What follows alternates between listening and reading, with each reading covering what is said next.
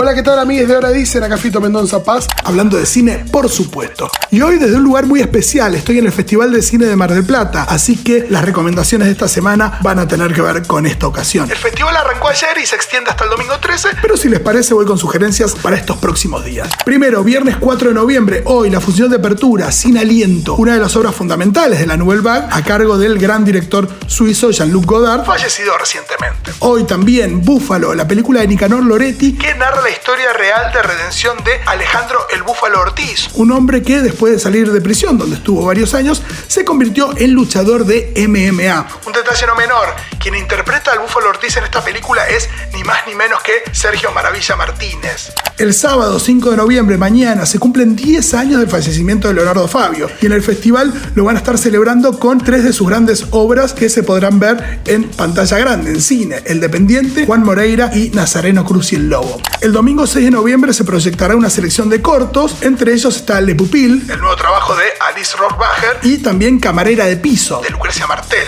El lunes 7 de noviembre tendremos el estreno internacional de Algo que pasó en Año Nuevo, la película de Jorge Pinarello, también conocido como Jorgito de Te lo resumo así nomás. Estaremos allí alentando a Jorge, por supuesto. Martes 8 de noviembre habrá una charla con Lita Stantic, una de las productoras más relevantes de la historia del cine argentino, que no solo produjo las pelis más importantes de la carrera de María Luisa Bemberg, Camila, Señora de Nadie, por ejemplo, sino varias de las obras más importantes del nuevo cine argentino. Mundo Grúa de Pablo Trapero, La Siena de Lucrecia Martel, Un Oso Rojo de Adrián Caetano, entre otras. Así que bueno, estas fueron las recomendaciones para los primeros días del Festival de Cine Mar del Plata. La recomendación de siempre para los festivales es dejarse sorprender, sacar entradas para una película de la que uno no tiene mucha idea. Acá recomendamos algunas cosillas para que se puedan orientar también. Un abrazo grande y nos vemos la semana que viene.